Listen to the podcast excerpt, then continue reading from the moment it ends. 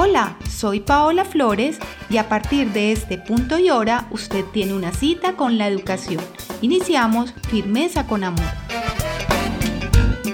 Un programa dirigido a padres, madres, cuidadores y educadores de niños, niñas y adolescentes que nace con el propósito de guiarlos en crianza respetuosa y consciente con el fin de construir mejores familias. Firmeza con Amor una propuesta de frecuencia U 940 AM para la crianza y salud mental infantil y adolescente. Firmeza con amor, porque nuestros vínculos nos hacen quienes somos, aquí por la emisora cultural de la Universidad de Medellín.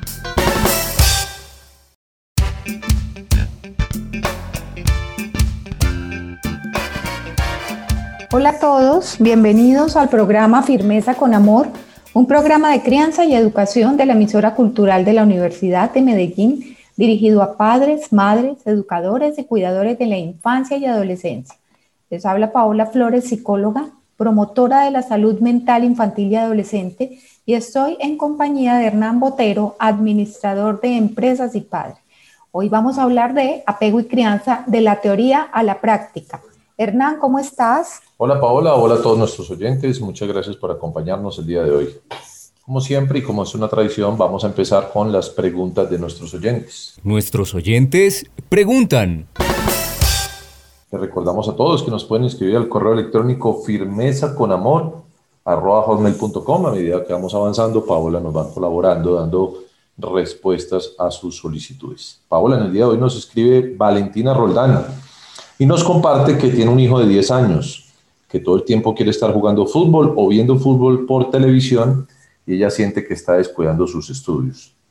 Pregunta que qué puede hacer para manejar esta situación, Paula. Bueno, Valentina, muchas gracias por escribirnos. Eh, primero que todo, quiero felicitarte por ese hobby eh, tan maravilloso que tiene tu hijo, eh, que es el fútbol, que es un deporte, no porque sea fútbol, puede ser cualquier, cualquier deporte, pero el tener un deporte como hobby eh, es muy importante para la disciplina, para la liberación de dopamina, eh, bueno, para, para, esa pasión, esa motivación que necesitan los niños. Entonces, eh, entiendo tu preocupación. Es importante que hables con él. Igual sabemos y lo hemos hablado acá en el programa de lo difícil que está haciendo la virtualidad, la educación virtual para los niños. Ellos no están a gusto, no se sienten cómodos y tampoco motivados estudiando de manera virtual.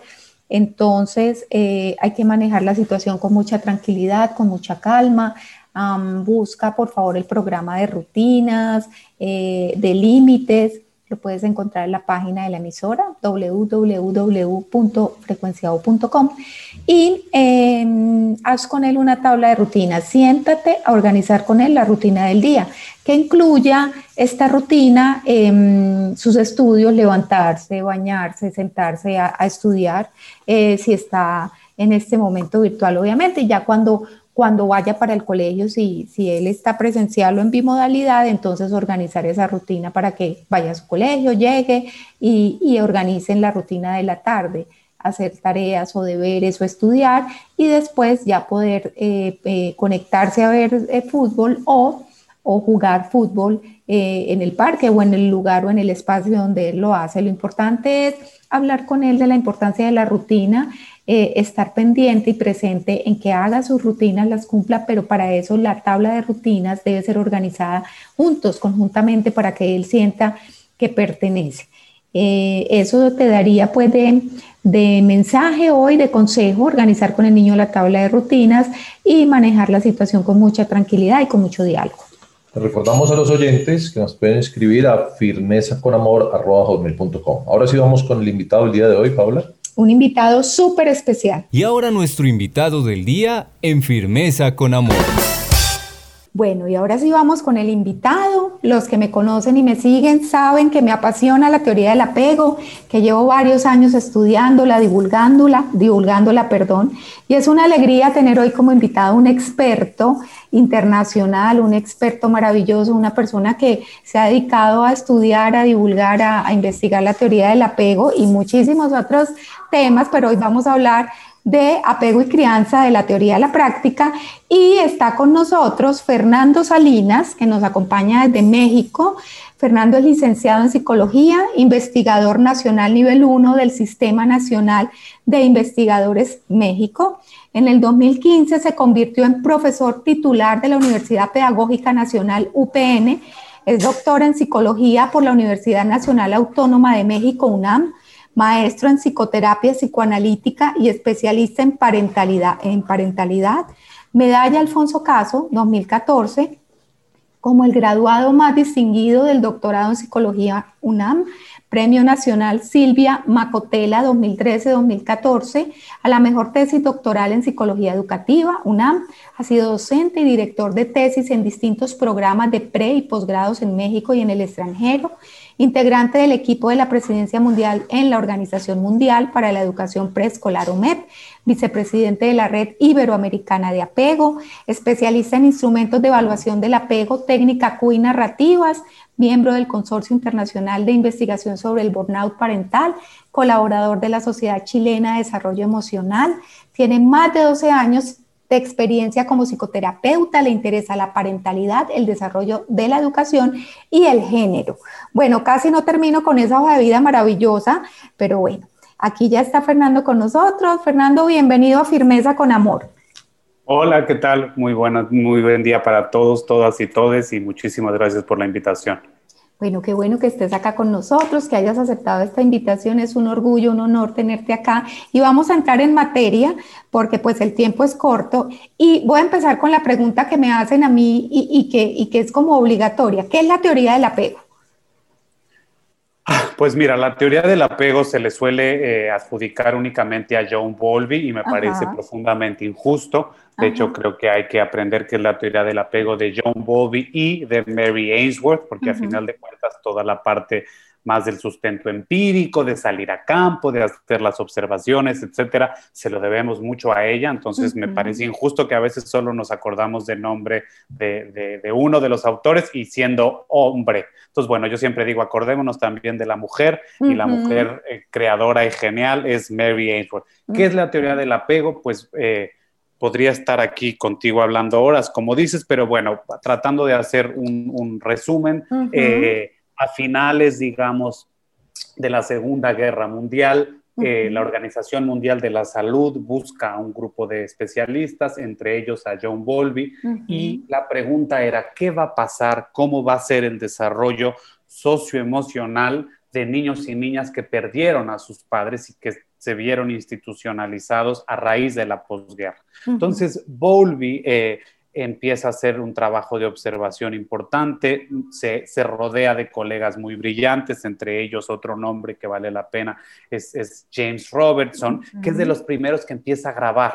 Y graba en los hospitales y se da cuenta que pasan por ciertas fases, digamos, de, en, en el hospital los niños, de una protesta hasta algo que en ese momento llamaron eh, desapego, como decir, ¿dónde está, dónde está mi, mamá, dónde está mamá? Hasta decir, ¿sabes qué? No va a volver y mejor ni me relaciono ni con la enfermera o el cuidador o etcétera, porque, porque ¿para qué si me van a volver a dejar? Entonces, digamos que sale este primer libro que se llama Salud Mental y, Cuidado Materno y que no es propiamente la teoría, pero es como el primer antecedente inmediato de la misma. Volvi sigue como eh, haciendo observaciones, ve Estados Unidos, conoce a un tipo que está trabajando con monos y con monos también privados de figura materna que se llama Harry Harlow. En fin, el tipo sigue ahí investigando hasta que eh,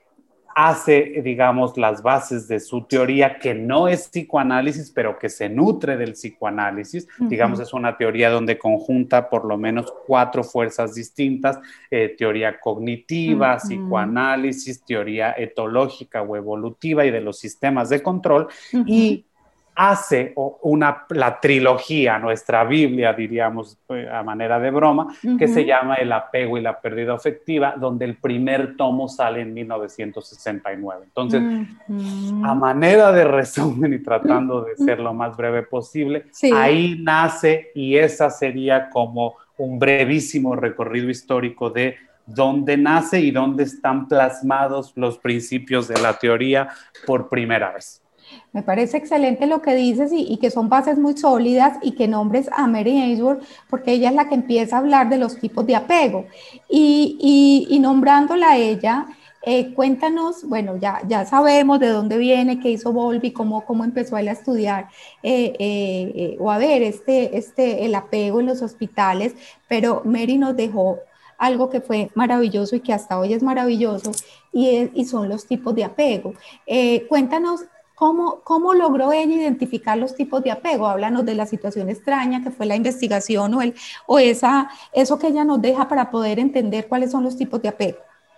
Correcto. Pues mira, eh, la historia de ella es interesantísima porque eh, ella desde hace muchos años, antes siquiera de conocer a Bowlby, ella ya estaba haciendo el doctorado y la contratan después en la Universidad de Toronto, esto en Canadá que creo que también es una mujer muy adelantada a su época por lograr, pues digamos, ese nivel de estudios y ese nivel de reconocimiento. Ella, desde que estaba estudiando el doctorado, reconoce de su tutor un tipo de apellido Blatz. E, ella ya tenía esta idea de usar al adulto como una base de seguridad. Esto es bien interesante porque es un parteaguas y puede verse hasta como un sinónimo después del, del apego. Podríamos decir que el apego, entre otras características, pero tratando de ser lo más sintético posible, es esta posibilidad de usar al adulto como un refugio de seguridad y como una base segura e ir y venir. Y lo que se dio cuenta desde el doctorado y antes, insisto, de conocer a Volvi como una influencia directa de este doctor Blatz, es que los niños utilizan al adulto como una base de seguridad. Entonces ella ya tenía esta idea. Podría, insisto, estar horas acá, pero vamos directo a tu pregunta. Em, ella, por azares de la vida, acaba viajando a Londres y trabajando con Volvi. Entonces, imagínate, se vuelven eh, Batman y Robin o claro. porque tienen ideas muy afines, muy acordes, ¿no? Y eh, después de que trabajan un par de años juntos en, Londres, a su marido lo mandan a África, a lo que hoy es Uganda, en ese entonces se llamaba Ganda, y aprovecha la posibilidad de estar allá para hacer un trabajo, justo la ubicamos con situación extraña y como algo cuantitativo, cuando el origen es puramente cualitativo. Ella hace un trabajo etnográfico, es decir, se se encuentra inmersa en una comunidad, en una tribu, se hace amiga de una traductora y trabajadora social llamada Chibuca y poco a poco empieza a trabajar y a hacer registros narrativos, etnográficos, de estar calladita solo viendo cómo era la crianza y justo empieza a ver que no todos los niños construyen vínculos igual y que las diferencias en las características del vínculo dependían en gran manera de quién cuida y cómo cuida. Es decir, se da cuenta que hay diferencias cualitativas, de, es decir, en la calidad del vínculo, y que lo que el niño hace o la niña va en contraparte con lo que el adulto hace. Entonces ella se da cuenta y empieza a describir ahí como tres posibles eh, grupos distintos y cuando regresa para Estados Unidos, vuelve a replicar el estudio solo etnográfico yendo, además es súper prolija y prolífica, o sea, va, estudia a otras 26 familias en Baltimore, trata de hacer algo equivalente que aunque fueran estadounidenses, fueran de origen afroamericano, pobres, etcétera, para tener ciertos niveles comparativos y encuentra lo mismo. Y esa raíz de que más lleva, pasa te digo, si le sumamos, son más de 5, 10 años haciendo esto, mm. se da cuenta que momentos claves donde se activa este sistema de apego son con situaciones estresantes y que esas situaciones estresantes se pueden ver particularmente llegando a lugares nuevos, conociendo a personas novedosas y eh, explorando eh, escenarios desconocidos y separándose y reencontrándose con las figuras de apego. Entonces, después de muchos años de observar esto, ella decide crear uno, y no solo los decimos ¿no? Tú y yo que nos gusta la teoría del apego, sino lo dice la Asociación Psicológica Americana y grandes eh, organizaciones de psicología, ha estado clasificado a lo largo de los años como uno de los 10 mejores experimentos en la historia de la psicología. O sea, crea una, un, experimento en laboratorio que es fantástico, donde lo que ella desarrolla son ciertos periodos de separaciones y reuniones donde va incrementando la ansiedad en el niño y eso nos permite a nosotros ver cómo se activa el sistema de apego y qué conductas tiene el, niño en contraparte con la persona que cuida. Y es a raíz de ahí donde nosotros, el apego no se ve, porque el apego es un vínculo afectivo, pero podemos inferirlo.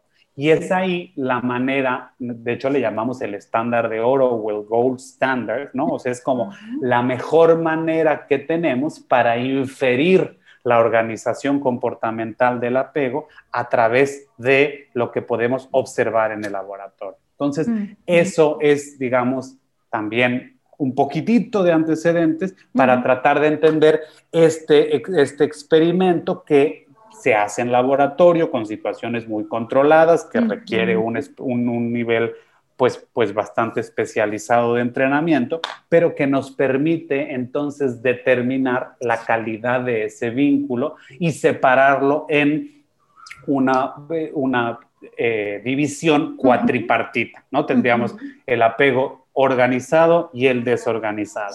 dentro del apego organizado tendríamos el apego seguro y el inseguro, y dentro del apego inseguro tendríamos el ambivalente y el evitativo o el resistente. Sí. Muy bien. describamos cada uno de esos tipos de apego. Hoy quiero dedicar este programa a hablar de la teoría del apego, porque hay muchas personas que me dicen, tú hablas del apego y está muy mal entendido, ¿cierto? Porque el apego es, no sé, lo confunden un poco con dependencia emocional, que eso ya es otro tema. Pero estos tipos de apego que ella fue definiendo en su, en su investigación y en este experimento tan maravilloso, eh, eh, brevemente, Fernando, ¿cómo describirías tú los diferentes tipos de apego eh, para poder entender un poco y también qué lleva a los niños a tener ese tipo de apego o cómo construyen ese tipo de apego con esas figuras parentales, con sus papás? ok, ok. Pues mira, eh, tratando, digamos, igual de ser lo más sintético posible, eh, esto que se da cuenta en, Uganda y en Estados Unidos, después lo hace un, instrumento de evaluación o una técnica, y esta técnica nos permite evaluar qué se ha visto, que aquellos niños y niñas que tienen confianza en que su cuidador o cuidadora va a responder, y utilizan al cuidador o cuidadora como una base de seguridad con la cual hay un, equilibrio entre buscar proximidad y explorar. Y es ese buscar proximidad con la persona adulta una suerte de carga de baterías, ¿no? O sea, como que permite, voy, me acerco y el contacto me da energía o batería, justo, ¿no? Como uno cuando carga su celular o cualquier cosa es ese contacto el que da energía para explorar. De hecho, mucho tiempo se pensó el apego como, como dependencia y no son sinónimos y nosotros la dependencia la vemos sana y necesaria como un prerequisito para que precisamente haya exploración. Es decir, si no hay dependencia, no hay exploración. Así es. Entonces, eso es algo importantísimo y que yo creo que eh, por ahí lo tengo desarrollado en, en capítulo del libro que podemos compartir con, con, la audiencia, pero claro que sí. el, el, creo que el que haya penetrado tanto la, la filosofía oriental y este ahora tan, tan de moda, digamos, este, el, el tema de, de, pues sí, el budismo y etcétera, se entiende el apego como un aferramiento patológico. De hecho, oímos desapégate. Y si yo siempre digo zapato, supongo que en Colombia también lo tienen, un montón, tus zapatos. Es decir, si voy a hablar de apego desde yoga, ah, por supuesto que hay que desapegarse, porque es aferrarse patológicamente y, uno no debe por qué aferrarse patológicamente a nada. Si hablamos del apego como la teoría de desarrollo socioemocional más poderosa de las mm, últimas cinco décadas, entonces claro que es necesario apegarse porque es un vínculo afectivo y no existe tal cosa como que una persona no se apegue, sino que habría diferencias en la calidad. Hablé un poco del apego seguro. En el apego seguro ¿Qué veríamos entonces? Veríamos en la situación extraña un alto nivel de exploración, una alta ansiedad de separación. Claro que a un niño sano le da ansiedad que lo separen de su figura.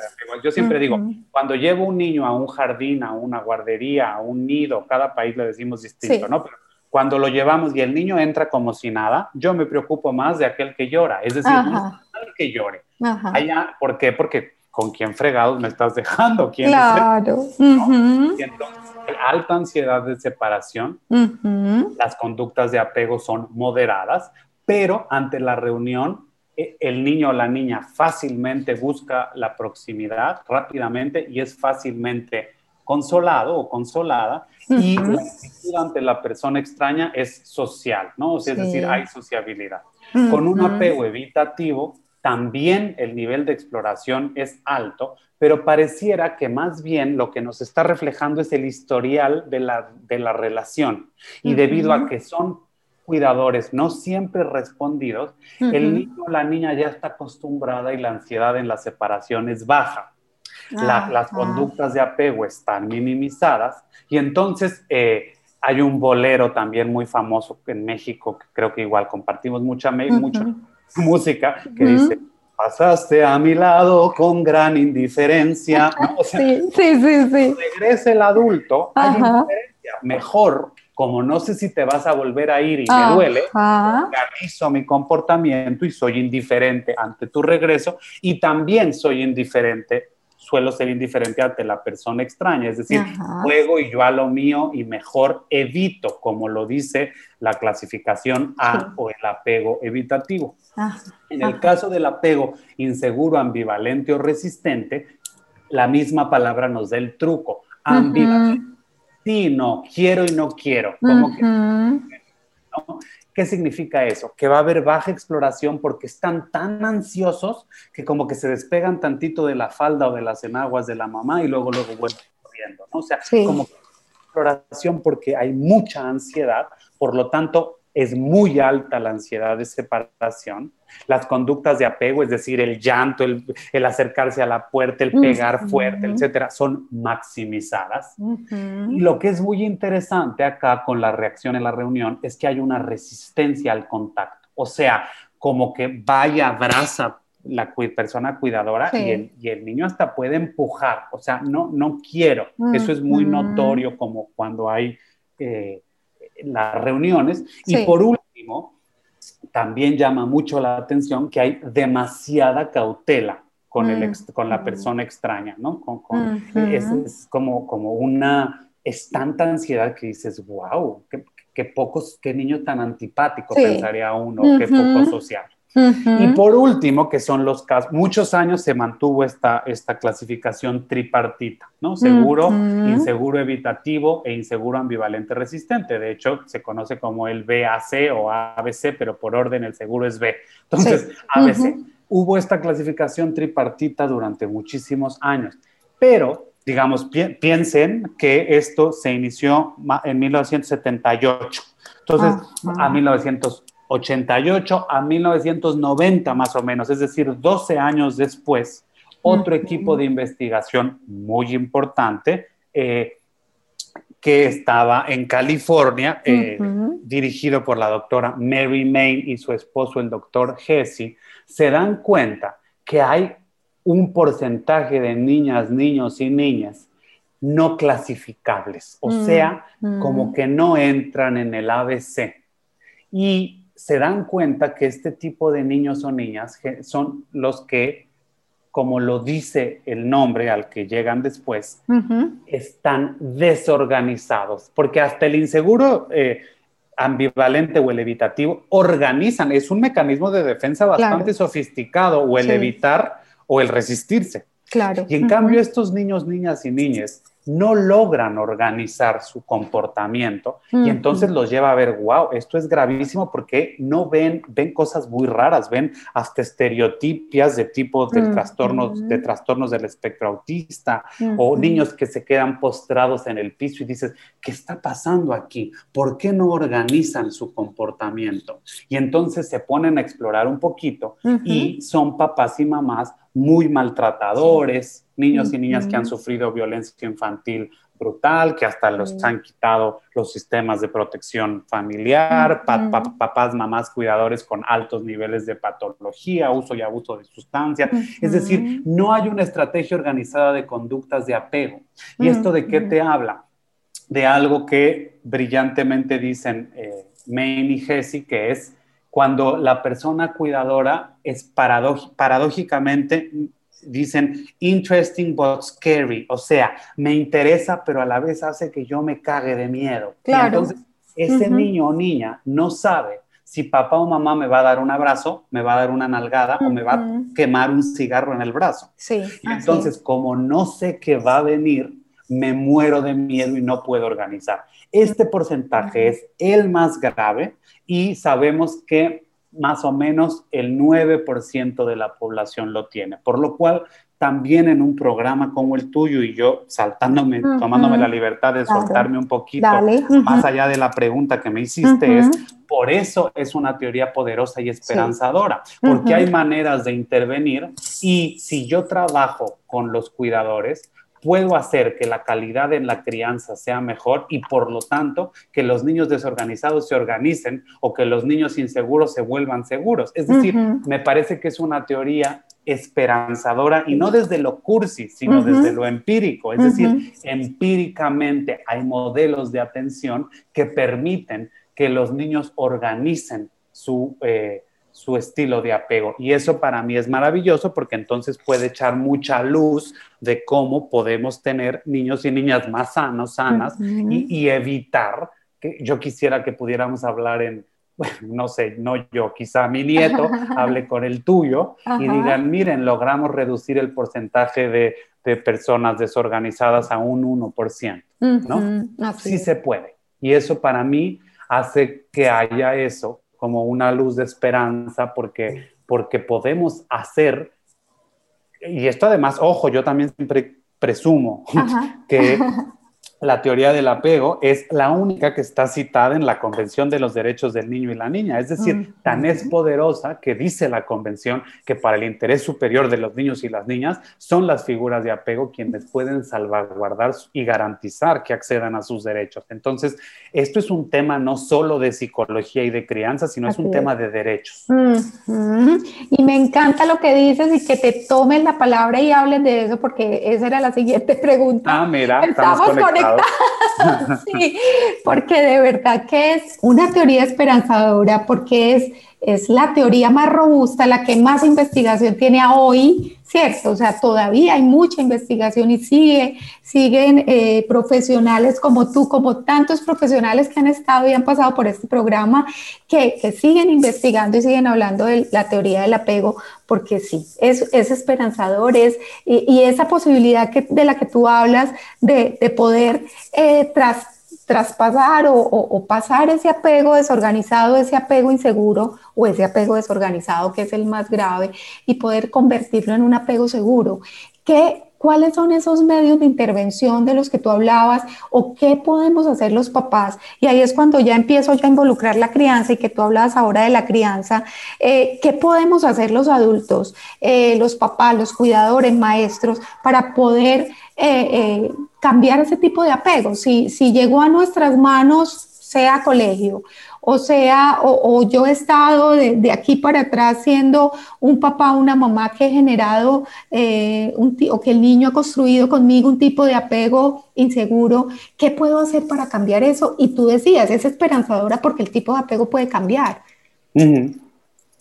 Pues mira, eh, sin lugar a dudas, lo mejor sería eh, que, que, intervinieran profesionales que estén capacitados en este tipo de intervenciones. Las más exitosas han demostrado ser unas que se llaman video feedback, es decir, no tenemos por qué hablar inglés y más que estamos en un programa latino, que dan retroalimentación por video. Eso ha demostrado ser lo más eficiente. ¿Por qué? Porque en vez de que a mí, yo siempre bromeo, doy clases en la Universidad Pedagógica Nacional y siempre bromeo que mis mis estudiantes psicólogos educativos, particularmente, yo les bromeo y les digo que tienen interventitis, o sea, y talleritis. Quieren llegar y dar un taller y a veces los talleres son muy bien intencionados, pero entra por un oído y sale por el otro. ¿Por qué?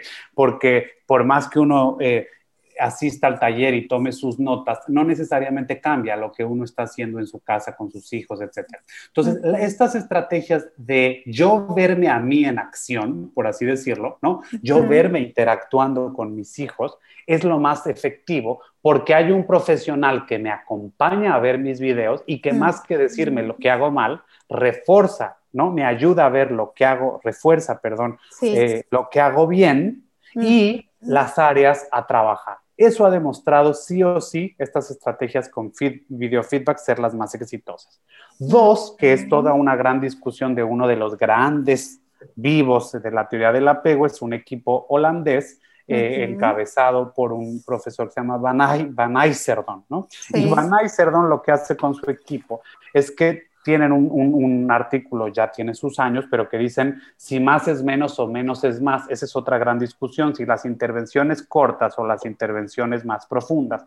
Otra posibilidad es que yo como adulto trabaje mis heridas, digamos, de mi propia crianza, porque uno, decimos en México, uno habla de cómo le fue en la feria, es decir, ¿no? Yo, yo voy a criar voy a tener una tendencia, cuidado, porque también estas visiones deterministas son muy dañinas no es que uno esté jodido porque, ah, pues mis papás fueron maltratadores, yo voy a maltratar. No, hay posibilidad de romper eso, pero es muy difícil y requiere de mucho trabajo, tampoco es gratis. Para eso estamos las y los psicólogos y otras profesiones afines de la salud. Pero otra posibilidad es que yo trabaje mi propia historia, mi propia crianza en alguna terapia y de hecho las terapias basadas en teoría del apego hablamos de experiencias correctivas de apego, ¿no? Una tercera posibilidad, que es otro de los programas muy socorridos, se llama Circle of Security o Círculo de Seguridad. Y ahí lo que la, la variable nueva o el extra de lo que yo les dije es, bueno, trabajo viendo a mis hijos, ¿no? Con mis videos.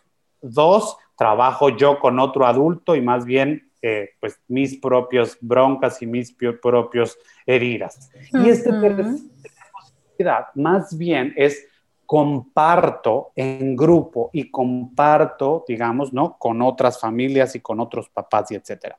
¿Qué hemos visto? Y esto hay poca investigación en América Latina, ¿no? Porque más bien hemos hecho investigación básica más que aplicada, o sea, todo lo que pasa y cómo se forma y etcétera, más que sobre los de intervención como tal, pero ahí tú tienes a un equipo súper fuerte en tu país que yo uh y respeto de la Javeriana, ¿no? Ahí el doctor eh, eh, Germán Posada, Olga Alicia Carbonel, Sandra Juliana Plata, tienen ya ciertas experiencias interviniendo y yo dándoles una adelantadita, pareciera que, pero es muy, muy precipitado para dar una respuesta categórica, pero pareciera que lo que funciona en países como los nuestros es un poquito de los dos. Es decir, porque nos encanta y somos colectivistas y nos encanta, oiga, comadre, cuénteme usted cómo le fue. Y esta cosa que dijo la bruja del pueblo también ayuda a ponerle el hilito rojo y como mezclar nuestras cosas. Yo siempre digo, todo suma. ¿Por qué nos peleamos y por qué solo la teoría y solo lo estandarizado? Eso también es muy artificial. Entonces,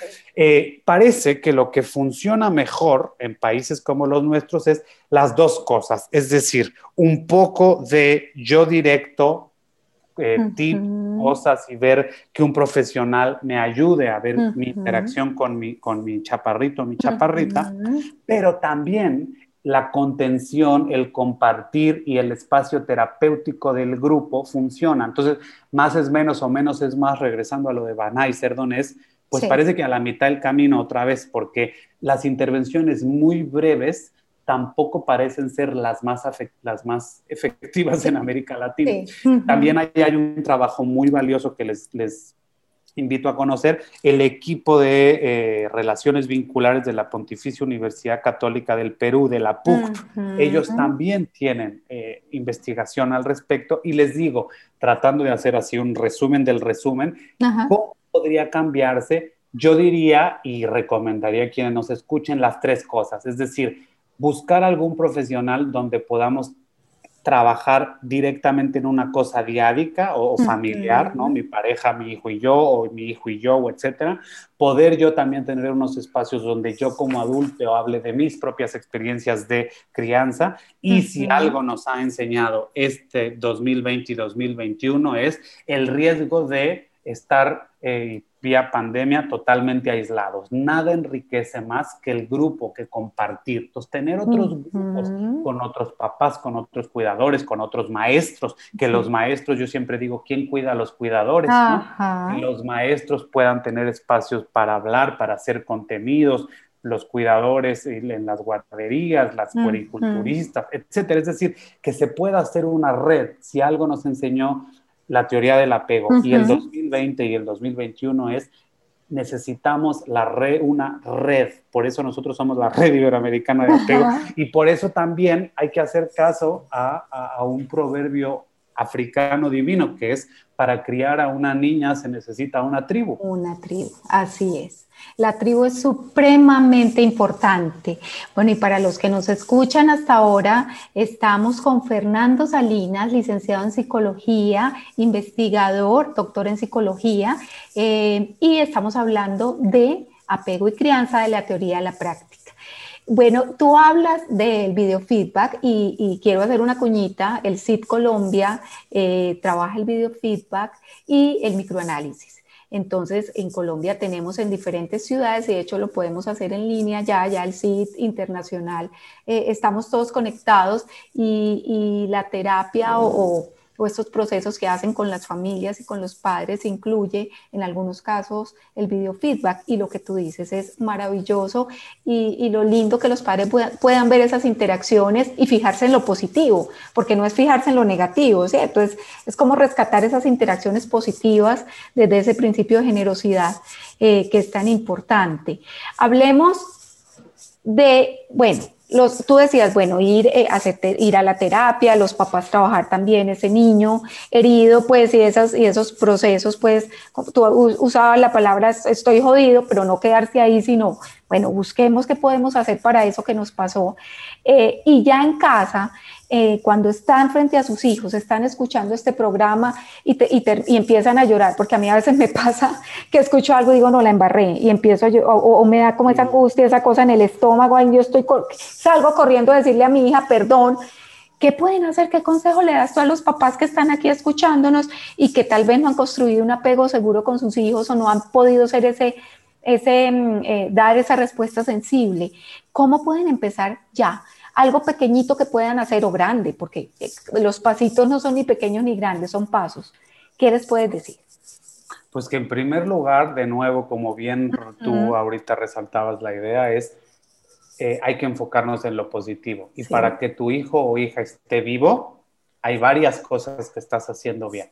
También esta teoría se ha vuelto ahora una cosa bien persecutoria y el, digamos, el momento histórico donde estamos lleno de podcast y programas y redes y artículos, de repente más que ayudar, solo incrementan ese sentimiento de culpa y de que uno no lo está haciendo perfecto. Acá no es teoría del apego, pero es un contemporáneo y amigo de Volvi, que cito porque me parece que vale la pena, que es Donald Winnicott. Y Winnicott decía que no existen los padres perfectos, sino los padres suficientemente buenos. Entonces, yo creo que no hay que perseguir la perfección, creo que uno es su mejor crítico, pero que a veces también somos verdugos y que si algo sentimos que no estamos haciendo del todo como quisiéramos con nuestros hijos o hijas, busquemos ayuda, ¿no? Y sobre todo ayuda, digo, a veces nosotros queremos mandar a todo mundo a terapia y tal, y no siempre se puede ni se quiere. Yo siempre también eso. Uno está en su derecho de tampoco querer, pero digo, no se puede, por ejemplo, de, nuevo vuelvo y por ahí leías cuando me hacías el favor de leer mi currículum al inicio, otra línea de investigación con la que tengo trabajando unos años es el agotamiento, el síndrome del agotamiento parental, es decir, más en un año como este, qué apego seguro ni qué nada, dense de santos que estamos vivos, llevamos encerrados. Sí, sí, sí. Medio sin matarnos, ya eso para mí es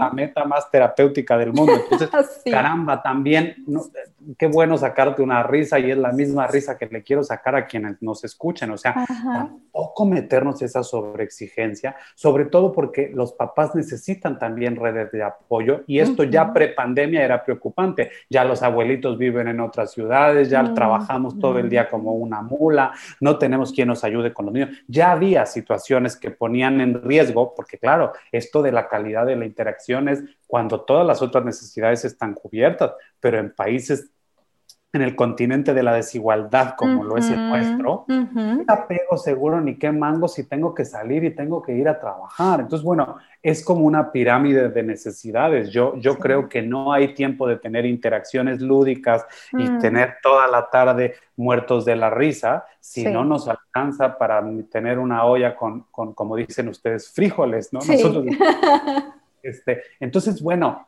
creo que hay un tema de corresponsabilidad social. Primero tendríamos que exigir que todas, que la educación pública sea de calidad, que si elijo o tengo que salir a trabajar, haya, eh, ¿no? como ministerios de salud, de familia, de tal, que garanticen que nuestros niños y niñas estén no solo guardados o en estancias infantiles, como se sigue lastimosamente llamado en, en países como en el mío, sino que estén en centros de educación inicial, integral, de atención educativa, que puedan tener, que, que apoyemos a los papás. Entonces, a veces estas teorías son peligrosas porque son familistas, o sea, todos, y entonces, ¿qué tan diferente lo que estamos diciendo de lo que dijo Freud hace siglo y medio. Y seguimos culpabilizando a, los papás, pero particularmente a las mamás, de todo nuestro bienestar y la salud mental. Yo digo, cuidado, no psicologicemos problemas sociales. Entonces, ¿qué les diría a los papás? Sí, hagan el intento, sí, intenten ir a una terapia, etcétera, si así lo consideran, pero también busquen levantar una banderita que diga SOS, papás, mm. vecinos, pareja, ayuda, gobierno, ayúdenme. Yo siempre digo que el time out no se lo deben de tomar los niños, sino los papás.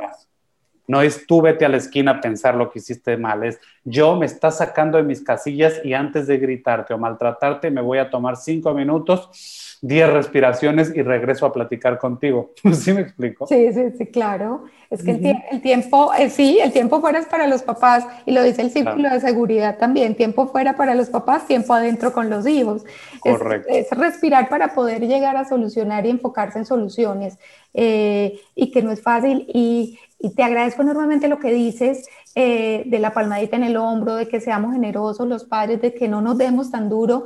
En lo que dice Winnicott, que es hermoso, los papás suficientemente buenos, que eso es un término que, que, lo escuché por primera vez creo que hace dos años en Ian, en el grupo de estudio de Ian, y ay, yo creo que eso a mí fue como si me cayera un balsamito, porque yo decía, bueno, a ver, del por de cero a, a 100%, qué tan bueno he sido, ¿cierto? Porque es que es, y los que trabajamos en crianza, por lo menos yo, yo a veces me cuestiono mucho, me critico, Em, y no, y, hacemos las cosas lo mejor que podemos con lo que tenemos, pero podemos mejorar y este programa es precisamente para poder tener un poco más de conocimiento, que no sea solo el instinto, sino que el conocimiento nos ayude también. Quiero que este tiempo que nos queda, Fernando, hablemos del apego en los adolescentes. Yo tengo un hijo adolescente, bueno, no, tú no sabes, yo tengo dos hijos, una de nueve y uno de quince. Tengo, estoy estreña, estrenando quinceañero. Y me ha dado muy duro, me ha dado muy duro porque pues obviamente ya no soy lo más importante para él, antes lo era. ¿Cómo es ese tipo de apego? ¿Cómo son los tipos de apego en la adolescencia manteniendo pues e, estos tipos de apego que hemos hablado? ¿O son estos tipos de apego eh, en la infancia o ya se acercan más a los tipos de apego en el adulto que son diferentes? O sea, la base es, es el tipo de apego que hablamos, pero cambian. Entiendo que tienen como otro significado y ya cómo es el apego con los padres en, la adolescencia. Pues mira, eh, lo, que, lo que te está pasando eh, creo que es lo que una cosa absolutamente eh, esperable y natural del crecimiento. ¿Por qué? Porque dejan de ser, digamos, las figuras de apego principales, los padres, para convertirse en los amigos o las posibles parejas amorosas. De hecho, una parte, digamos, muy sencilla y creo que me quiero quedar con esa explicación, la más sencilla, porque es más, ya hasta estoy dudando si no estuve yo hoy muy teórico, no.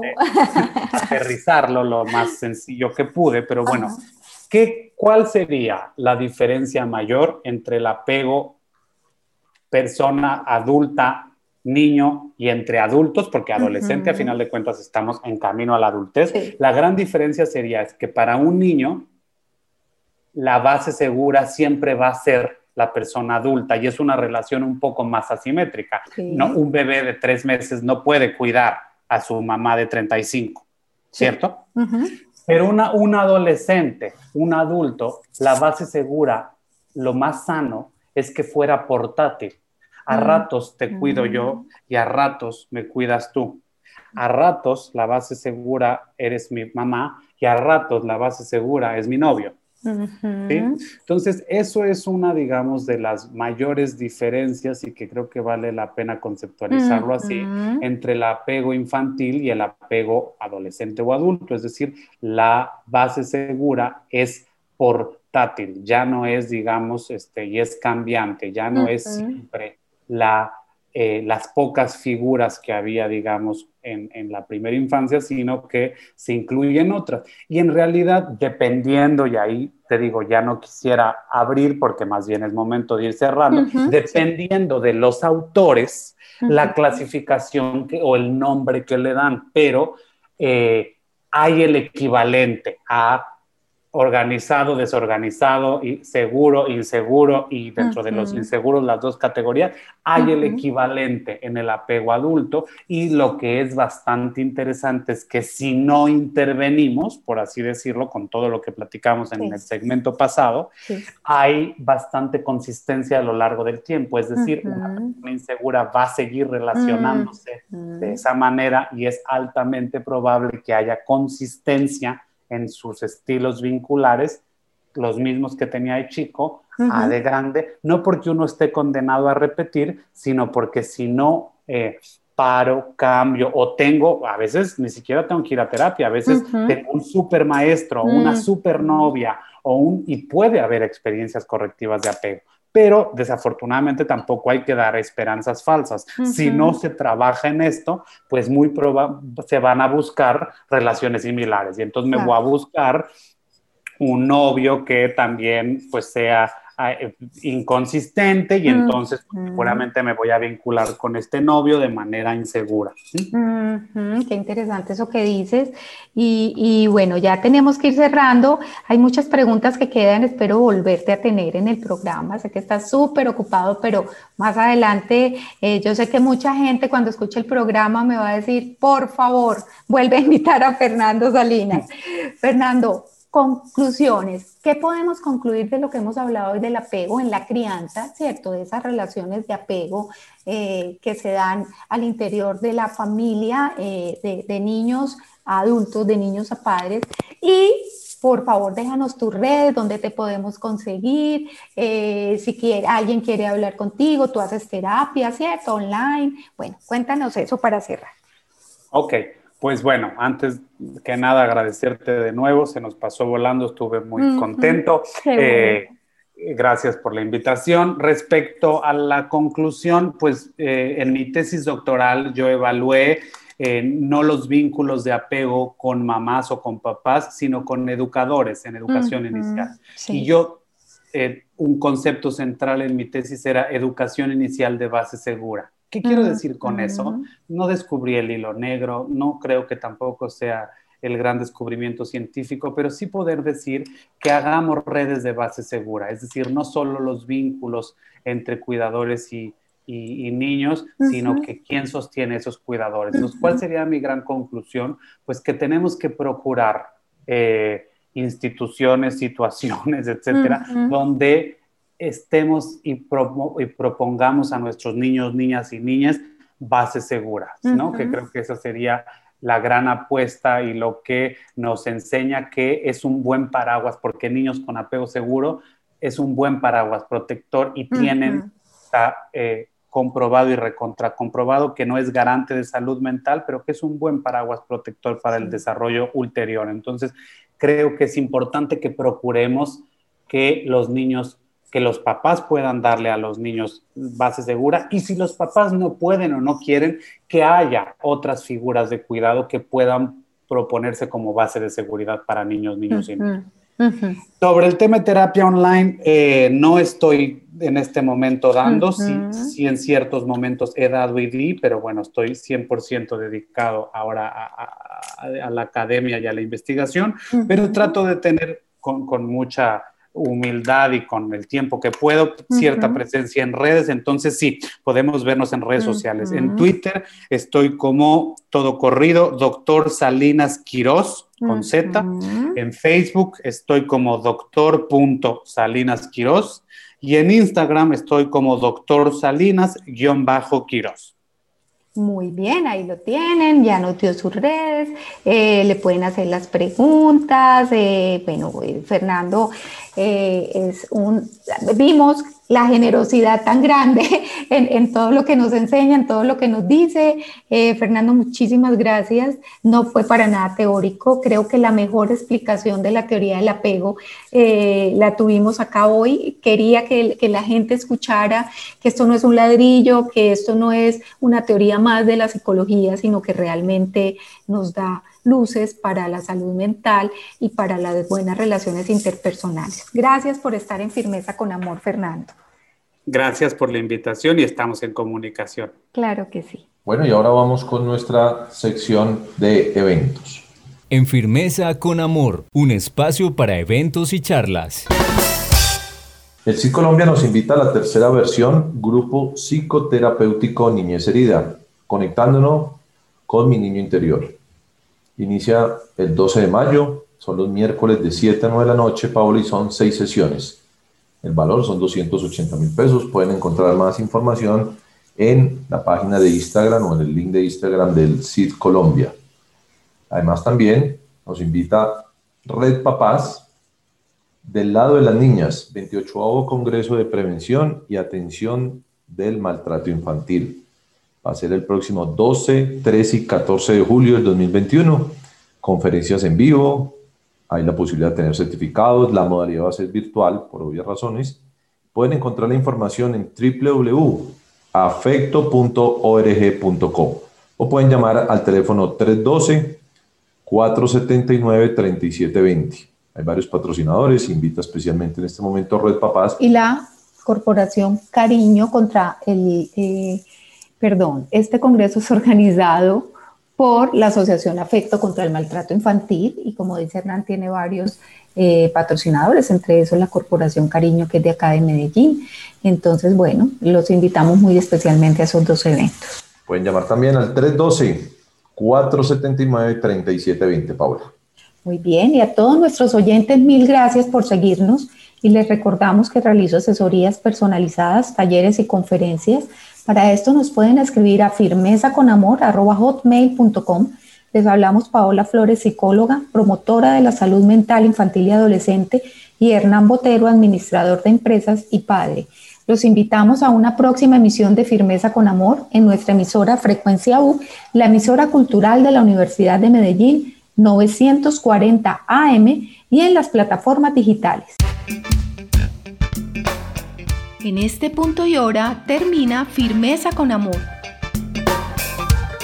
Un programa dirigido a padres, madres, cuidadores y educadores de niños, niñas y adolescentes que nace con el propósito de guiarlos en crianza respetuosa y consciente con el fin de construir mejores familias. Firmeza con Amor una propuesta de frecuencia U 940 AM para la crianza y salud mental infantil y adolescente. Firmeza con amor, porque nuestros vínculos nos hacen quienes somos. Aquí por la emisora cultural de la Universidad de Medellín.